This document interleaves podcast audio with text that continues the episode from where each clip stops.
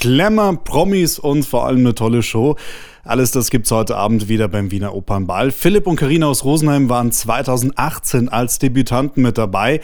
Ein Abend, den sie so schnell nicht vergessen werden. Diese riesen Opernhalle rauszugehen, ich sage jetzt mal Halle, weil es einfach so riesig ist.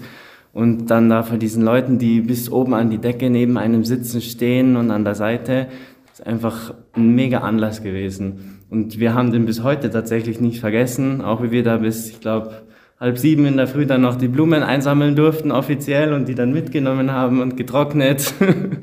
ja. Günstig ist der Opernball nicht. Gefühlte 20 Euro für ein Wasser erzählen die beiden. Kein Wunder, dass sich da viele Debütanten selbst versorgen. Das ist so lustig, weil dann sind die Debütanten da mit ihren Picknickdecken und mit ihren kleinen ähm, Hockerchen, weil die müssen ja sonst den ganzen Abend stehen und ähm, haben dann halt da ihre kleine Brotzeit und ihren Rückzugsort. Und draußen ist absolute Party.